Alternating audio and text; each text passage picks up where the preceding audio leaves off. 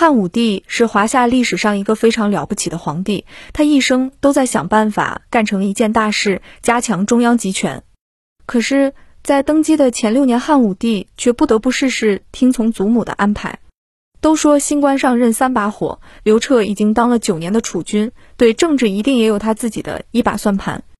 那么究竟是什么原因，让有思想、有抱负的汉武帝甘心当了整整六年的傀儡皇帝？汉武帝的祖母窦太后也确实是一个了不起的女政治家，她一生陪伴了三个帝王，见过太多政治上的风风雨雨，她对于朝政都有自己的一套见解。刘彻十六岁即位，此时他已经非常有胆识、有主见。初生牛犊不怕虎，他早就看到了朝政中的许多弊端，准备大干一番。碰巧他认识了董仲舒，董仲舒的一番政论让他决定推崇儒术。他重用御史大夫赵绾和郎中令王臧两个儒生进行了改革。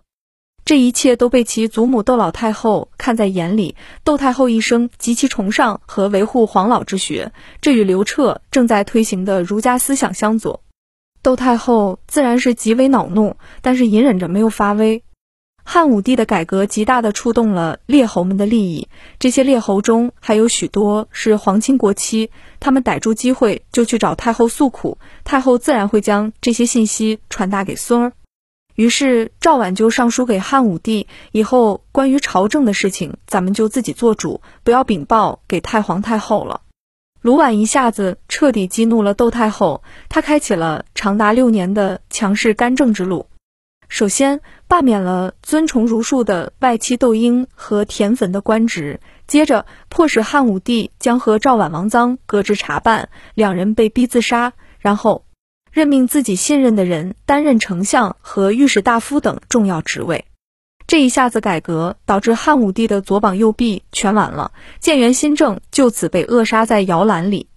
血的教训对刘彻来说如当头一棒，他一下子意识到自己的羽翼还未丰满，谈改革为时尚早。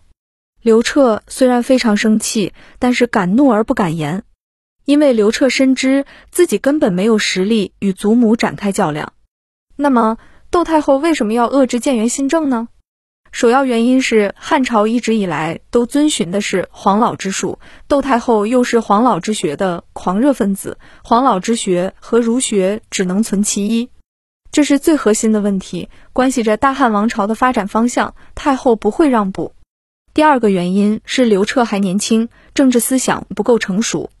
改革触及到了列侯们最敏感的神经线，一旦他们集体反抗。难保不会再出现像景帝初年由薛藩策引发的七国之乱。窦太后担心改革引起朝政动荡。第三个原因是窦太后的大半生都处在权力的中心，她是掌控权力的既得利益者，她深知大权在握才能成就她想保护的人，比如女儿馆陶公主，比如窦氏家族等。最后一个原因，窦太后和刘彻感情不深。都说隔代亲，然而窦太后的孙子孙女太多了，窦太后最爱的是长孙，也就是已故的废太子刘荣，而不是刘彻。窦太后从来没想过让刘彻继承大位，刘彻能当上太子，是他母亲王志极力运营的结果。窦太后一心想要拥立的储君是自己最疼爱的小儿子梁王刘武，但是几次努力都失败了，刘武也在景帝驾崩前就死了，彻底了断了窦太后的念想。孙子中间，窦太后最疼爱的是长孙刘荣，可惜刘荣死了，窦太后大怒，杀了严苛执法的智都给孙子报仇。对刘彻，他没有发自内心的祖孙之情，这也是窦太后选择直接出面干政，而不选择在背后辅佐他的重要原因。直到窦太后去世后，汉武帝才重新执掌朝政大权。此时。在朝为官的大臣中间，还有不少窦太后留下的旧臣，他们的政见深受窦太后思想的影响，对汉武帝即将开展的新政极为不利。汉武帝想办法除掉了窦太后的遗留势力，他宣布太后的丧事是国家非常重要的大事情，必须要隆重办理。他亲自选中了其中最为重要的两名骨干级别的成员，让他们去负责窦太后的丧葬事宜。事后，大臣们都觉得丧事办得非常圆满了，皇上却百般挑剔，抓他们的小把柄，说他们办事不力，趁机将这两人革职查办。从此之后，汉武帝才开始彻底大权独揽。